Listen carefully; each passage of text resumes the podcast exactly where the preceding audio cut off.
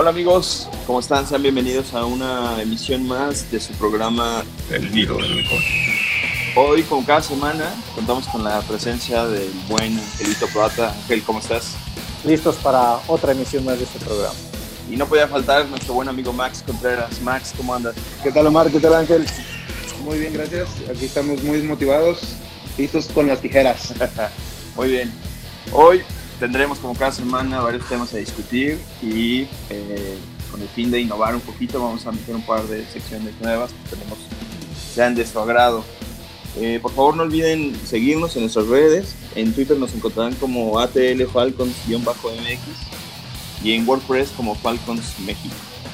Recuerden mandar sus comentarios, quejas, peticiones, qué les gustaría escuchar en el programa, cualquier cosa que se les ocurra acerca de nuestros amados Falcons de Atlanta es bienvenido. Y sin más por el momento, arrancamos con el programa. Ok amigos, arrancamos este programa con el primer tema. Un tema por demás doloroso, creo que a todos los fans nos, nos pesa hablar de esto, pero es necesario. La defensa. Y les suelto la primera pregunta del programa.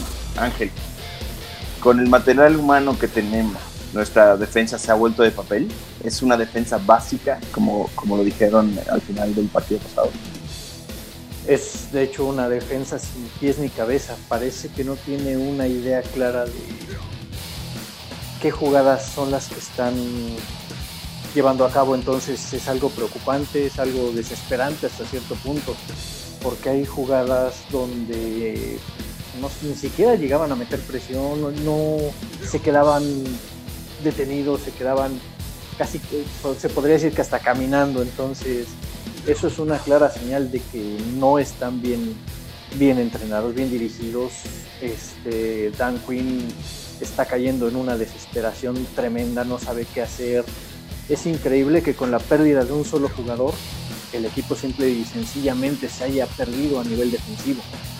Ahora, bueno, tú mencionas un solo jugador, por, por, por decir Keanu O'Neill, pero eh, no, tuvimos una sola captura, no tuvimos una sola jugada con presión.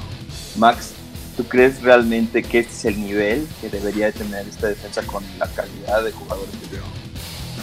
Tiene mucho talento, tiene mucho talento, eh, tiene, todos sabemos que en las pruebas del combine fueron de los más rápidos, de los más veloces, pero aquí el punto está en que la defensa en sí, en conjunto, no está funcionando, creo yo. O hablábamos en episodios más bien anteriores que la defensa de Dan Quinn o que su carta era la defensa y pues no lo está demostrando así, entonces Dan Quinn o, su, su, estilo de defensiva se basa en tener o en presionar al coreback con cuatro personas o con cuatro linieros defensivos para, para, que los corners puedan cubrir, para que todos los demás jueguen en zona y no se está haciendo eso. La presión de los cuatro linieros no está llegando y, hemos visto cómo literal están quemando sin, sin, piedad a los corners. Y estamos hablando de no cualquier corner.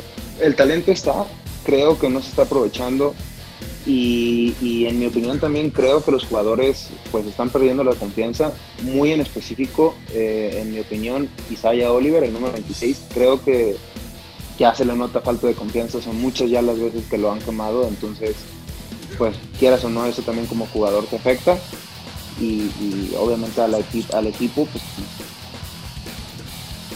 Ahí sí estoy de acuerdo con ustedes, o sea, la verdad es que sí, la defensa ya no tiene confianza, ya no, ya no, este, no presiona, ya no este, cubre carrera, ya no cubre pase, entonces mmm, es un claro síntoma de que simple y sencillamente la presión está llegando a extremos a, de consideración grande. Ya dices, este, en el caso de Oliver, también yo creo ahí que no sé si ustedes puedan llegar a, a contestar la pregunta de no habrá sido muy pronto para ponerlo como, como safety titular.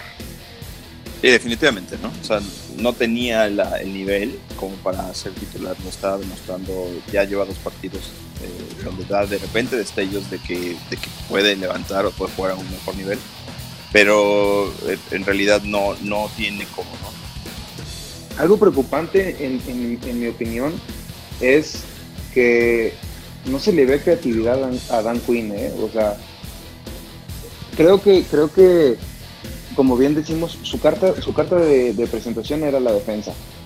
Y él solito decidió, porque fue su decisión, tomar las riendas de una defensiva del año pasado. Él dijo, bueno, yo, yo tomo porque pues eso es mi expertise.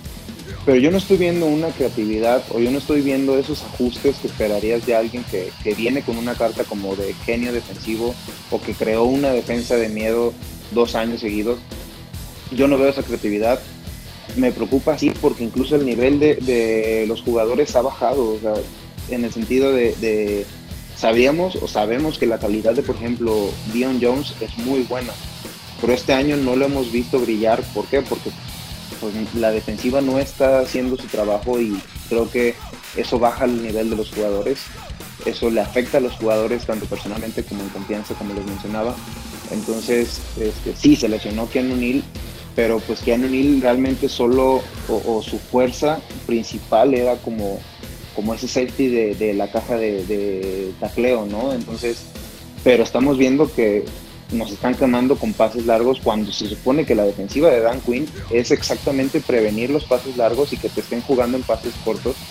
Y ahí era donde entraba el, el, linebacker o los linebackers rápidos para que no te quemen más de 3, 4 yardas por pase. Entonces, me preocupa, me preocupa no ver ajustes, me preocupa ver a un Dan Quinn eh, desconcertado.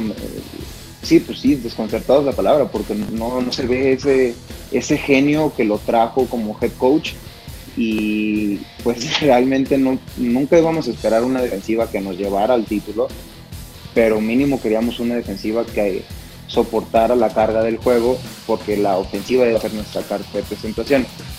En este caso no está pasando, o sea, la ofensiva metió 30 puntos, ya tocaremos el tema, pero en 50 que creo que fueron los que nos metieron, pues no tienes cómo. Este, hay cosas positivas. yo creo que, por ejemplo, el único actualmente que se llega a salvar de, esta quema en general, pues es Grady Jarrett. él sigue siendo el mejor jugador de la defensa. Sí vale cada centavo que, le, se le ha pagado para retenerlo aquí en Atlanta, pero creo que todo eso se opaca al ver una, una actitud tan gris. O sea, la verdad es que no creo que ni un equipo amateur puede juega ese nivel. La verdad es que es malísimo, es malísimo el desempeño del equipo. Sí, parte de la desesperación. A Dan Quinn se le están acabando las ideas, se le están acabando los discursos, se le están acabando los pretextos y yo creo que hay que mejorar.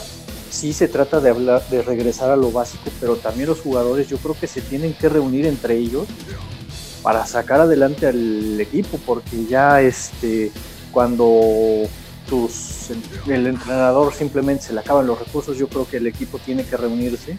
Y de hecho estaba leyendo hace un par de días a uno de los analistas de los Falcons y es precisamente hablaba de este punto en donde los jugadores son los que tienen que reunirse, hablar y sobre todo los líderes este, recordarle a los demás jugadores cuál es la identidad del equipo, a dónde tienen que llegar.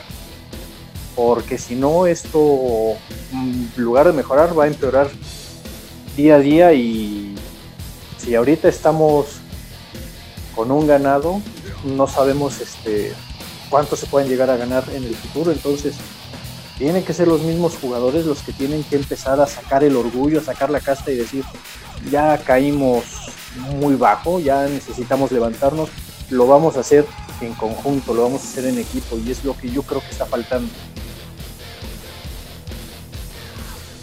Sí, bueno, hablas de una situación que, creo compete directamente, y lo hemos tocado ya más de una vez en este, este programa, a al staff de coach. Porque sí tienes razón, hay, hay un orgullo de por medio, hay, pero eh, esa parte motivadora que tienen muchos, o sea, Gruden lo tiene, eh, lo tiene, esa parte de motivación extra que muchas veces rescata la falta de talento de los equipos, ahorita no la tenemos, ¿no? desafortunadamente no la tenemos. Y eh, yo, la verdad es que ya siendo un poquito más críticos, yo, yo realmente eh, pongo sobre la mesa la pregunta. eh, Dan Quinn realmente es un eh, genio defensivo. Si nos remitimos al año del Super Bowl, la defensiva era la misma en la que estamos ahorita. Independientemente de que él no era coordinador defensivo en ese momento, pero la defensiva tenía el mismo nivel en la que tiene ahorita. Lo que pasa es que la ofensiva era superlativa y ahí la ofensiva, a mi parecer, fue la que nos llevó al Super Bowl. Después de tres años, la defensiva está en el mismo nivel y obviamente la ofensiva, pues al tener tantos cambios de coordinación de jugadores, bueno, no la base, pero sí algunos, eh, pues está en un nivel que, que, no debería estar, ¿no? Y mucho menos no hace caminar al equipo. Entonces, yo realmente tiene una pregunta a lo mejor muy ácida, pero sí creo que vale la pena abordarla. ¿Es realmente, consideramos realmente a Dan Quinn un, un genio defensivo? Creo que es muy buena pregunta. Te voy a ser sincero, creo que es muy buena pregunta y hay que ser objetivos, porque como bien mencionas, cuando se llegó al, Super Bowl en el 2016, y sí, la, defensa sí mejoró, antes estaba con Richard Smith, la defensa. mencionas, la ofensiva era la carta de presentación de, este equipo, o el hecho de meter tantos puntos te permitía jugar de, un de una cierta forma diferente a como se está jugando ahorita. Mucho, mucho tiene que ver que la ofensiva tampoco está produciendo en una excelente manera y que nos están quemando demasiado. Del 2016 acá ha evolucionado la liga. En tres años, por supuesto que ha cambiado las ofensivas, por supuesto que han cambiado los coordinadores ofensivos, la forma de atacar la defensiva de zona o, este, o esta su cobertura 3 de, zona. Entonces, en este momento Dan Quinn no lo es. Llegó como, como un genio defensivo, sí, pero en este momento no lo es. Y, y que hemos visto que juego tras juego no tiene la capacidad de modificar su defensiva o de poner a los jugadores en las posiciones exactas para que tengan éxito. Entonces, creo que un buen head coach debe hacer eso, o su labor es hacer eso. ¿Cómo ves, Angélica? ¿Para ti es un genio defensivo? ¿Te gusta más de head coach o de coordinador defensivo? Mm, yo creo que sí lo fue. Como mencionamos, como ustedes están mencionando ahorita, sí tuvo su época, su época de gloria, que fue también durante este, su segunda estancia en los Seahawks, ya que le tocó tomar las riendas de la coordinación defensiva, lo fue. Pero también en base a eso, yo creo que al sacar una defensa tan impresionante, la liga reaccionó, o sea, tuvo que reaccionar y tuvo que evolucionar.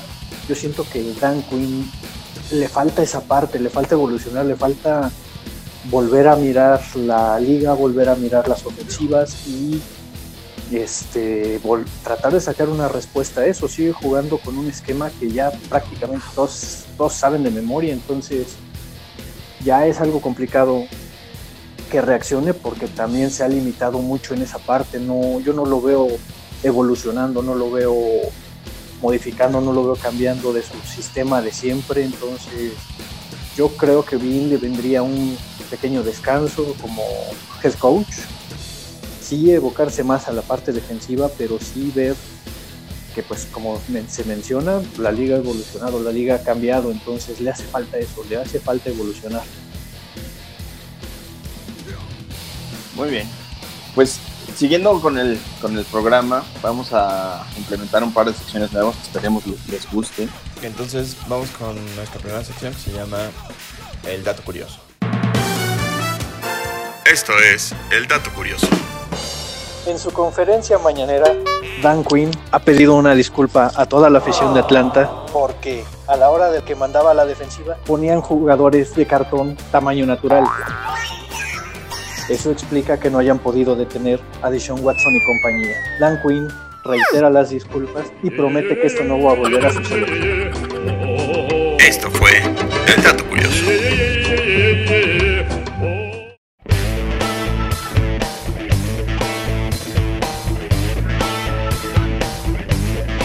Muy bien amigos, pues regresamos otra vez al, nuestro programa El Miedo al Halcón.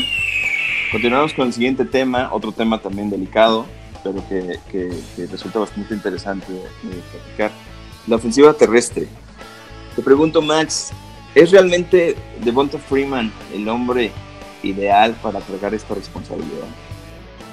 No, yo la verdad no soy ya muy partidario de Freeman, de hecho nunca lo fui, no, yo, a mí no me, se me hacía muy buena idea extender a un corredor.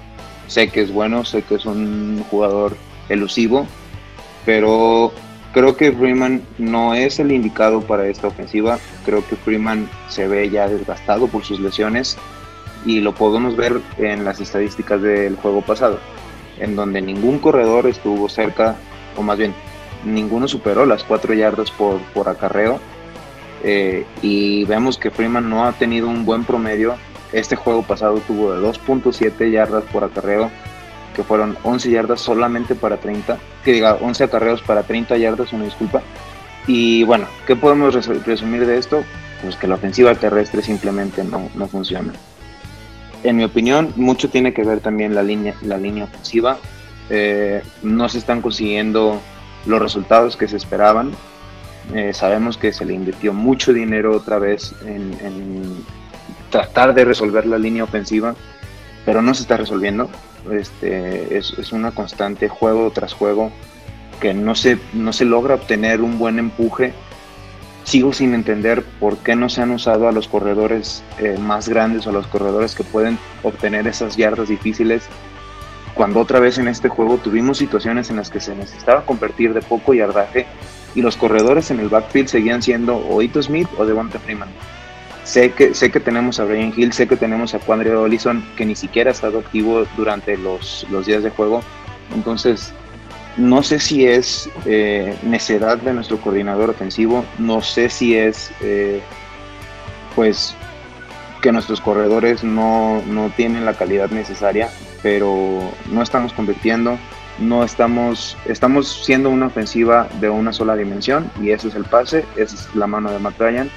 Por suerte en este juego creo que no tuvo ningún problema él, pero ya vimos que si en otros juegos él no anda fino, la ofensiva ni siquiera puede anotar 20 puntos o apenas llega a los 20, entonces yo no estoy contento con, la, con, con los resultados y creo que esto también va de la mano con cocheo, así como lo hemos mencionado en otras ocasiones. Así es, este, yo concuerdo y también como lo he venido mencionando desde la primera semana, Devonta Freeman se ve muy dubitativo, se ve se ve sin confianza para atacar el, este, los huecos que de por sí son pocos porque la, la, línea ofensiva está haciendo agua literalmente. Digo, creo que y si no me dejan equivocarme, seguimos sin ver a Matt Bruno. No sé para qué lo, lo tenemos ahí, así como po podemos llegar a preguntarnos para qué tener cinco corredores si solo vamos a usar dos este, sí es parte del sistema ofensivo. Yo creo que también, como se ha venido mencionando semana a semana, pues obviamente para la segunda mitad no se puede correr tanto ya cuando pues llevas una desventaja tan grande. Entonces es algo que va de la mano con los pobres resultados y va reflejando la realidad de Atlanta ahorita, que es un ganado y cuatro perdidos pero sí, Devonta Freeman la verdad es que está muy por debajo de lo que esperábamos y como yo lo mencioné desde el principio, no lo he visto con confianza. Tampoco Ito Smith tiene, puede hacerlas todas, también es su segundo año, también yo creo que darle un, un rol más importante es algo difícil. Y aquí es donde también nos volvemos a preguntar por qué no, no volvieron a firmar a Tevin Coleman. Está teniendo, sobre todo el juego pasado, tuvo una, una este, actuación bastante interesante.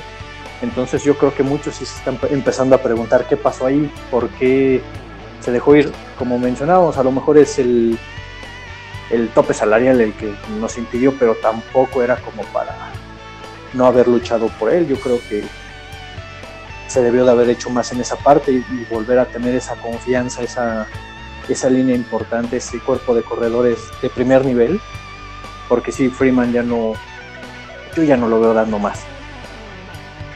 Fíjate que Ángel, yo ahí, yo ahí, perdón que, que interrumpa, yo ahí no concuerdo tanto en el sentido de, de, traerse, o más bien, de no haber dejado ir a Coleman, porque no creo que el problema realmente esté en el corredor que está haciendo la jugada, ¿sabes?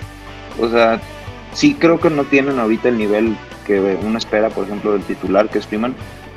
Pero aún así, si por ejemplo estuviéramos hablando de que Tevin Coleman está detrás, no creo que con esta línea o con estas jugadas que se están mandando sea una, una, una buena decisión tener a Coleman, ¿sabes? O sea, en el sentido de que es que nos está generando una buena, una buena, un buen empuje con la línea ofensiva y en mi opinión las jugadas de corrida son súper predecibles, o sea, es corrida al centro o corrida por fuera. Y siempre segunda y largo, sabes que va a ir otra vez a correr. Y entonces eso hace todavía aún más predecible. Entonces creo que no es tanto el problema del corredor. No sé si concuerden conmigo. No, yo creo que sí, yo creo que sí tiene que ver, ¿no? O sea, porque la misma jugada que, mencionas, corrida por el centro, eh, entre, los, dos tackles, Freeman no tiene ya el juego de, que tenía el año pasado o el año pasado pero yo recuerdo una jugada que, seguramente ustedes también recordarán contra los bucaneros de Tampa que en campo abierto dejó quebrado al, safety. O sea, ese tipo de, confianza ya no la trae. Y en la misma jugada, Iro Smith corre 11 yardas, ¿no? A dos jugadas después. O sea, independientemente de que la línea ofensiva no esté ayudando en nada y, de que yo, yo creo que al evaluar ¿no? la manera en la que se podía mantener el juego terrestre con, con los jugadores que, quisieron dejar, que en este caso no fue Coleman, yo creo que sí hubo un, un, error, un error.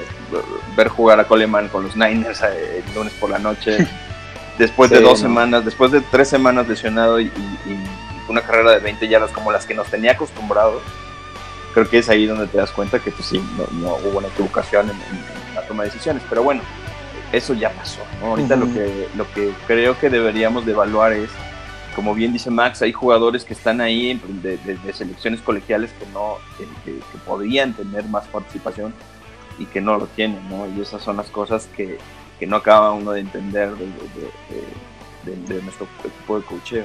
Digo, hay cosas muy buenas también, ¿no? También, digo, de repente nos enfocamos en todas los, las, las, partes malas del equipo, que desafortunadamente pues son las más.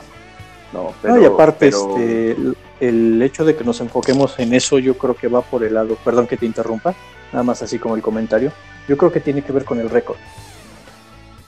O sea, sí, creo que... Sí, claro, el récord lo dice todo. Si tuviéramos un 2-3, este 3-2, 4-1, no estaríamos hablando de esto y estaríamos así como que todo, todo, todo risas y felicidad.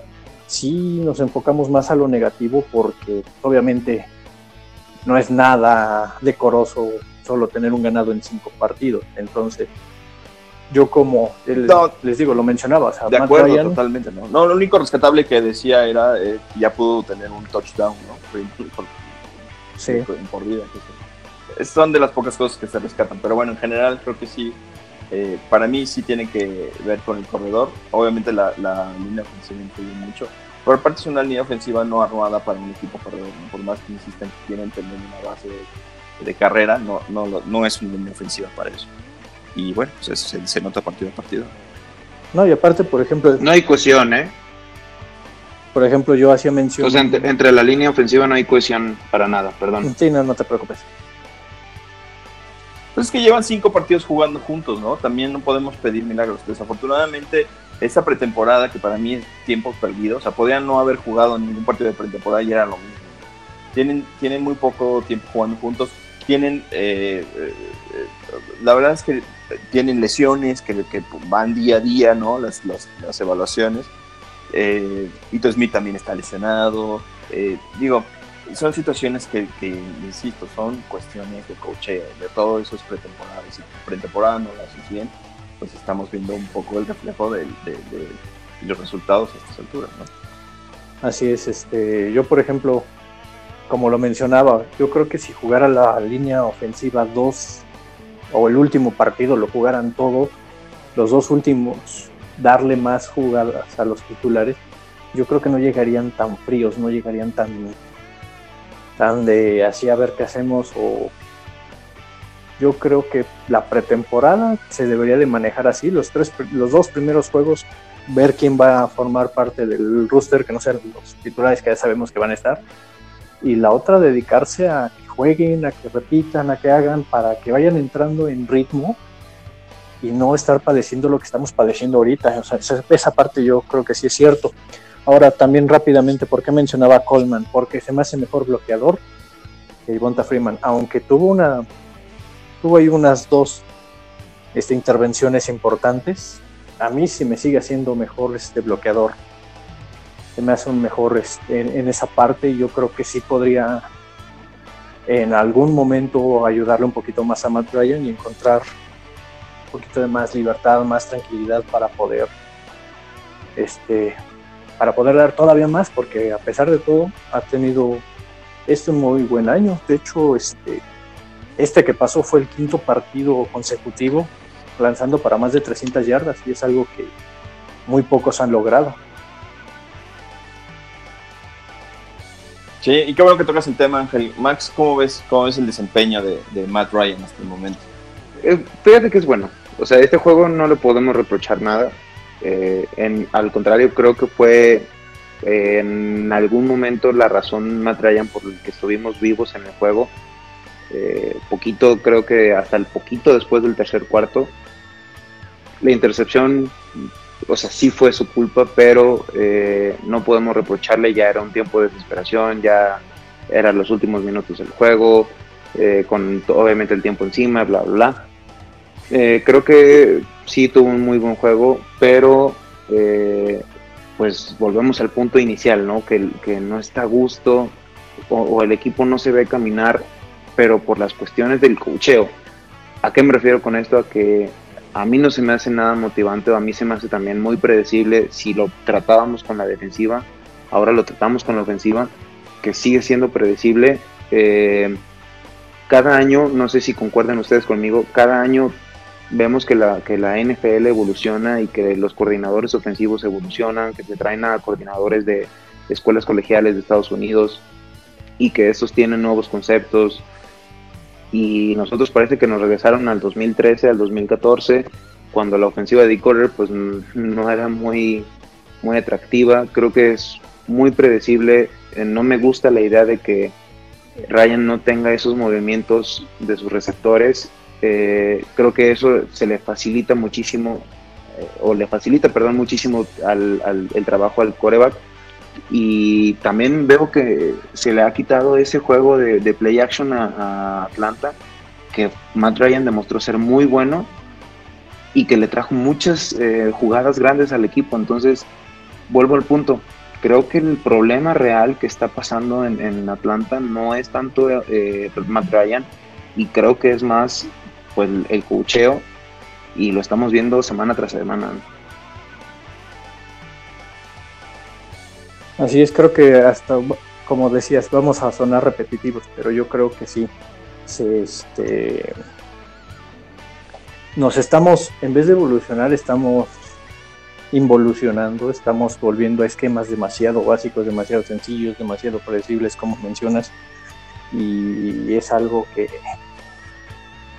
que sí nos desespera, porque, pues sí, la verdad es que sí, todo apunta a que se está jugando de una forma muy similar a lo que es el, colegial, que es un juego muy espectacular de muchos, de una gran cantidad de puntos. Desde luego aquí las defensivas también tienen que ir evolucionando y se está viendo. No, no ha habido muchos juegos en donde haya diferencias tan escandalosas. Digo, ya me salvo por algunos juegos de Miami de los Redskins donde sí vemos claras diferencias porque también ellos sobre todo en el caso de Miami, este, deshizo el equipo y lo volvió a hacer en un solo día.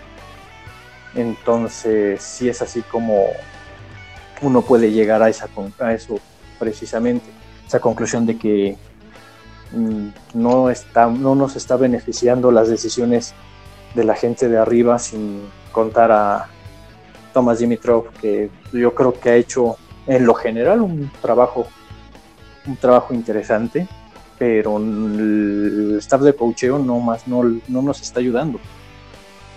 Sí, definitivamente no, tenemos muchas, muchas cosas que no esperábamos a estas alturas de la temporada. Aunque por otro lado, también si, si lo vemos en, cuestiones de estadísticas, pues eh, también creo que había un leve esbozo de lo que podría eh, haberse presentado y lo que se está presentando, ¿no? O sea, si vemos las temporadas que pasó Cotter con, con Tampa Bay pues, no fueron por mucho buenos. Eh, insisto, la, parte de la defensiva que ya practicamos previamente de los últimos años, pues no hubo, si bien hubo una mejoría eh, muy leve en, el transcurso de una temporada, eh, de allí en adelante pues, se ha mantenido, ¿no? pero no se ha, se ha mantenido estática. Digo, eh, tocando otra vez el punto defensivo, nada más para terminar ese, ese tema. Eh, Dan Quinn en, en, Seattle tenía un grupo de frontales tremendo, eran unos monstruos, ¿no? Y obviamente eso daba pie a que la, la secundaria fuera, luciera como lució en ese momento. Desafortunadamente aquí tenemos a Grady Jarrett y nada más, no tenemos sí. a nadie más que tenga, que como decía Ángel, vamos a clonar a Grady Jarrett y vamos a clonar a Julio Jones y tenemos un, un este Pro Bowl, ¿no? De nosotros solos, pero bueno, al final pues eso, eso es imposible. Entonces, eh, creo que sí tenemos una ofensiva que si bien no fuera por la calidad de los jugadores, creo que estaríamos yo creo que peor aún, ¿no? O sea, un Matt Ryan que está constante en sus lanzamientos con todo y sus intercepciones, que eso es un riesgo que corre porque pues, al final de eso se trata. Un Julio Jones que, que, bueno, en el partido pasado lo tuvieron en menos de 50 yardas, cosa que es dificilísimo, pero que también es un reflejo de lo que de, lo que de repente es el, el equipo, ¿no? Pero pues tenemos un Mohamed Sanu, tenemos a un Justin Hardy, tenemos a, a, Calvin Ridley que por fin anotó, que por fin lo, lo, lo, lo, usaron, se acordaron que existía, ¿no? Entonces, si no fuera por la calidad humana que hay en la ofensiva, también creo que estaríamos hablando de una, una terrible número raquítico de, de, jugadas y de puntos. Pero bueno, y un 0-5. Eh, no, bueno, si no fuera por el balón que soltó el receptor de Eagles, también estaríamos pero esos hubieras yo creo que ya ahorita no valen. Yo creo que ahorita lo que tenemos que, que o sea, la gente que, somos fanáticos de los, los halcones es pensar en, en, los, en pocos puntos positivos que vemos semana a semana, porque, insisto, tenemos un equipo eh, en algunos puntos, en algunas áreas, ya veterano. ¿no? Entonces, eh, digo, esto va a dar pie a nuestro siguiente tema, y, ahorita que regresemos lo platicamos, lo, lo, voy a dejar aquí pendiente, pero creo que es algo que tenemos que, ya empezar a considerar para el, lo que pueda presentarse como una renovación de, plantilla. Eh, si les parece, vamos a una pausa. Vamos a, abordar nuestra nueva sección, nuestra segunda nueva sección, que cada, cada semana vamos a estar ahí eh, implementando. La siguiente sección que que vamos a implementar es la de la efemérides. Max, te cedo el honor.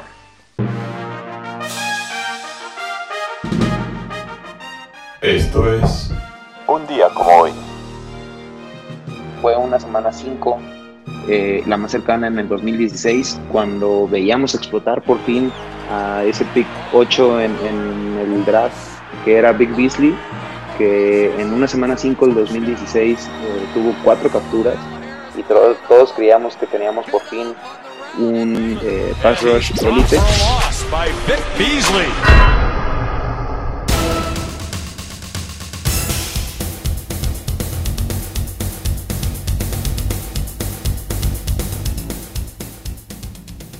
Muy bien amigos, bueno, pues ahora entramos en, en el último tema del programa.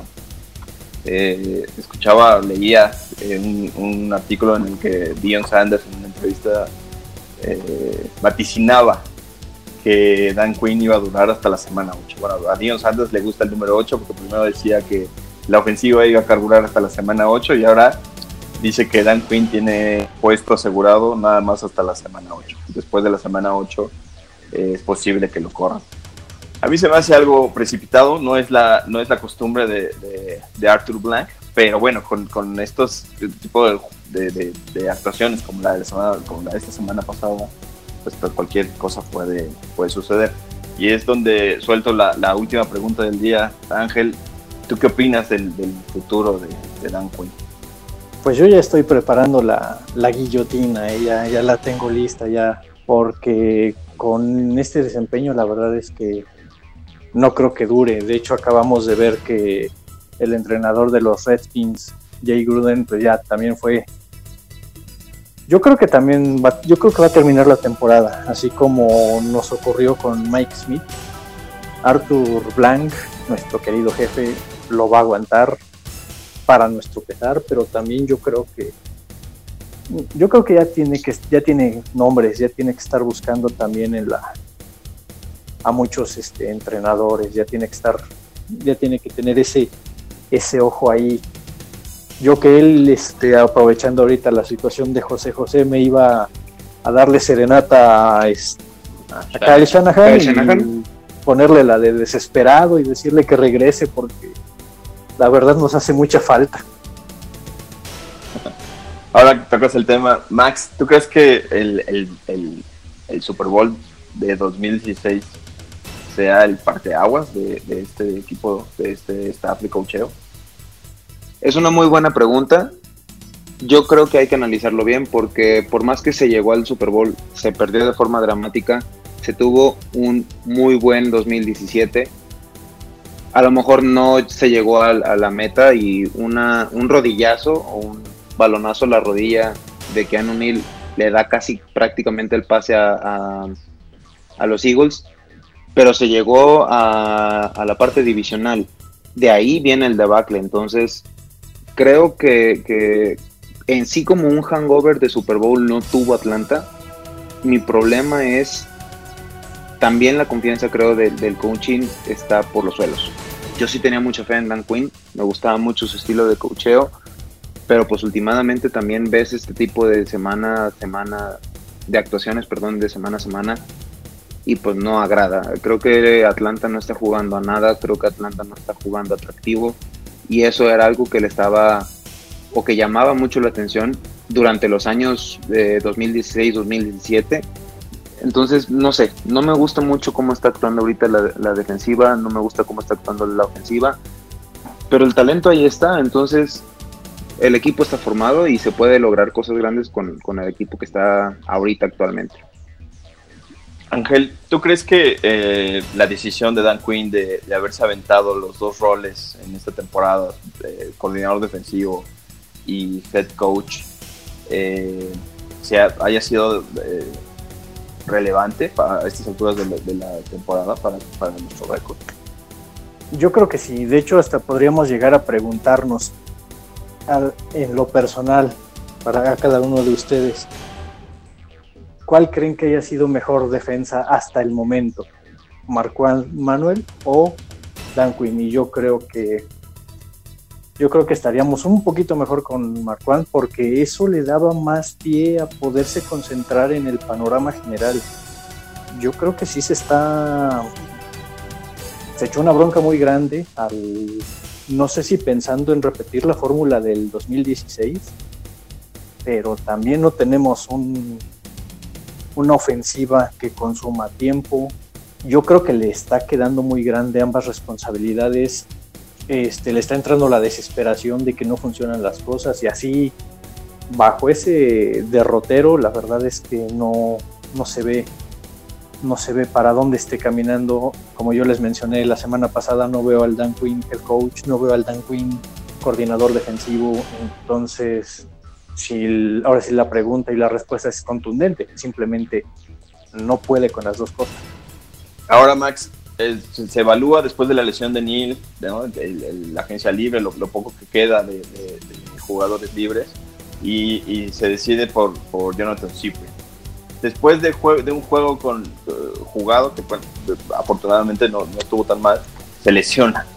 A estas alturas, con este panorama, ¿qué, qué, qué esperarías que pudiera hacer el, el, la gerencia para poder eh, mover o, o, activar un poco lo que es, lo que parece ser, como dice Ángel, una, una defensa totalmente pasiva?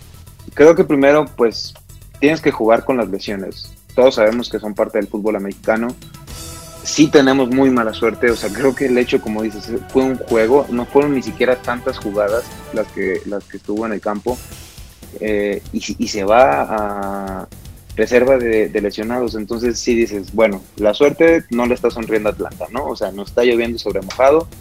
A mí en lo personal no se me hace muy, no se me hace mal jugador Sharot Nisman, que ya está en el roster, y se me hace un poco mejor incluso que eh, Kemal Ishmael, creo que se llama, porque sabemos que Kemal Ishmael se fue como linebacker un par de años, sabemos que engordó, y al momento de que tú lo mandas de vuelta a safety, pues obviamente ya no tiene la misma velocidad, nunca fue muy bueno cubriendo alas cerradas, entonces pues obviamente más gordito pues no va a poder cubrir mejor, pero creo que Nisman no hizo un mal trabajo, creo incluso, y eso, y eso era mi idea inicial desde el momento en el que Neil eh, otra vez se va a, a, la reserva de lesionados. puedes mover otra vez a, a de Monte Casey a safety, mueves a Ricardo Allen como strong safety y, y agarras a, los corners que seleccionaste en este año y lo pones como titular a uno de ellos y pues ya más o menos tienes ahí calidad en el campo. Ahora hablando de cocheo, Ángel, así directo. Eh, con la experiencia previa de Petrino, que sabemos que venía de, colegial y que, no, no, funcionó, Arthur Blank, eh, pensaríamos que no estaría buscando algún head coach en, las líneas colegiales. algo que se manejó en la semana fue, por ejemplo, Mike McCarthy, que fue el antiguo entrenador de Green Bay, Josh McDaniels, que es el actual coordinador ofensivo de los Patriotas, eh, David Shaw, que es entrenador de Stanford, que bueno, se maneja igual como alguna opción. Eh, Jim Harbour, que es este entrenador de Michigan, que también ya estuvo en la NFL. Eh, Eric Benimi, que es el coordinador ofensivo de Kansas City, que, a mi parecer es como que tiene un perfil parecido a lo que, a lo que tenía Shanahan en, el 2016. Entonces digo, son nombres que igual se, se, sueltan al azar, ¿no? O se sueltan de alguna forma porque nos gustaría o le gustaría a la prensa especializada eh, el perfil de este tipo de personajes para, para cubrir el, puesto de entrenador eh, jefe de, Atlanta. Sí, lo platicábamos antes eh, de, salir del programa, al programa. a mí en lo personal, yo tengo mucha incógnita de ver a Jim Harbaugh en Atlanta. Creo que fue un, un head coach bueno en San Francisco, me gusta su forma de coachar Sé que no le ha ido muy bien en Michigan y por eso como que me da la espinita de que a lo mejor podría ser una opción. Por ahí he estado preguntándolo eh, ahí al staff de, de, los Falcons ahí en Twitter y sondeando y demás. No les agrada mucho la idea, pero pues no se me hace mal. O sea, realmente él tuvo muy buenos equipos en, San Francisco durante muchos años. Eh, creo que es un muy buen coordinador, o más bien, tuvo muy buena conexión con los corebacks que ha manejado sabemos de la historia de Colin Kaepernick. Eh, independiente de Jim, creo que una opción que no ha sonado mucho y que a mí me llama mucho la atención es Gary Kubiak, que está ahorita como eh, asistente ofensivo en algún equipo, no recuerdo en cuál, creo que en, Broncos o no me acuerdo en cuál. Ah, no, Minnesota, perdón. Pero él me llama mucho la atención porque es mucho o es la misma escuela de, de Kyle Shanahan. O sea, la ofensiva que él maneja es una ofensiva muy parecida a la de Kyle Shanahan. Es un coordinador que ya tiene experiencia, que ya tiene Super Bowl, que no nada más ha estado en colegial o con quarterbacks eh, pequeños o, no, famosos, por decir así, sino que estuvo al mismísimo Peyton Manning. Entonces, creo que es una opción que a mí me llama mucho la atención. Yo no estoy nada a favor de que traiga a Mike McCarthy. Creo que sería es, lo mismo que tener a Dick Porter como head coach. Oye, sí, es una interesante Gary Keyword. La verdad es que no creo que Arthur Blank vaya a darle las gracias antes, no, no, como decíamos, no es su estilo. Entonces, de los nombres que menciona, sí, sí suena interesante Cuba. Mm, Josh McDaniels, de hecho, este, todos los que han salido de, Patriots han sido interesantes, este, el coach, entonces podría ser también otra opción. Y Jim Harbaugh como, decí, como sí decían, como mencionaban, yo creo que va a ser una buena opción y si lo traen, no duden que por ahí este, llega a jalar jugadores de su, de su confianza y yo creo que eso le hace bien a Atlanta, le hace falta rejuvenecer, reverdecer y renacer sobre todo. Sí, renacer. Yo esperaría que por lo menos saquemos algo positivo en las siguientes semanas. Y ya tocando las siguientes semanas, pues entramos en, el tema de los pronósticos, ¿no? Nos toca un equipo que, que si bien eh, ya ningún equipo es chico a estas alturas, bueno, a excepción de Miami, pero... Eh, los Redskins. pues sí, va, viene el Tank Bowl, que es buenísimo, ¿no? A ver, a ver cuál, fue, cuál es el peor de la, temporada. Hay que, hay que hacer apuestas, porque se, se, ve interesante, pinta como para hacer un buen juego. Ajá. ¿Ahí, ¿Ahí ustedes creen que van a jugar para no perder lo que muchos mencionaban que, iba a ser el juego más, de hecho es el juego más atractivo del año. Pues sí, dicen que sí, para ellos seguro lo es. Entonces, bueno, pues nos toca ir contra los, los, los Cardenales ahí. Eh, mi estimado Ángel, ¿cuál es tu pronóstico? Está complicado, está complicado ahora sí. No sé, yo creo que gana Atlanta. Yo creo que sí gana. Este yo creo que ahora sí lo van a ganar. ¿Tú cómo lo ves, Max? Yo, híjole, yo por cábala voy a decir que no. yo por cábala digo que no. Creo que la semana pasada no, no nos fue bien predecir una victoria, entonces creo que si digo que no van a ganar, espero que ganen. Para continuar con el pronóstico, yo, yo digo, sabemos que, que, no está el horno para bollos, pero eh, yo, yo, estoy tratando de abogar un poco por el, espíritu de, de, Shanahan, ¿no? Vamos a anotar más de 30 puntos y aunque nos anoten 28 vamos a acabar ganando.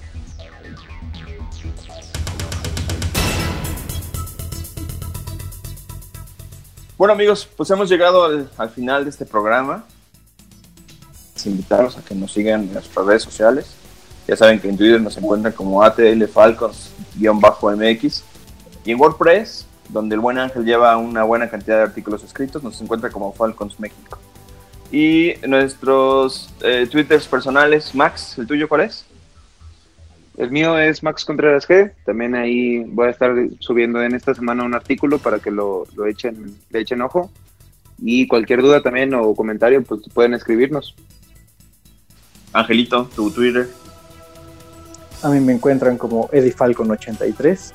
Y sí, la verdad es que este último esta última publicación de WordPress le eché todo el sentimiento del mundo. Dije, no, ahora sí, me tengo que descoser, me tengo que echarle duro a Dan Quinn. Traías la fiebre, la fiebre de José José todavía. Perfecto. A mí me encuentran en Twitter como Mar Piña, Piña es P-I-N-H-A. Y bueno, pues esto fue una emisión más del Nido del Halcón. Mándenos comentarios, sugerencias, todo lo que se les ocurra. Recuerden, esta hermandad la hacemos todos. Nos vemos la siguiente.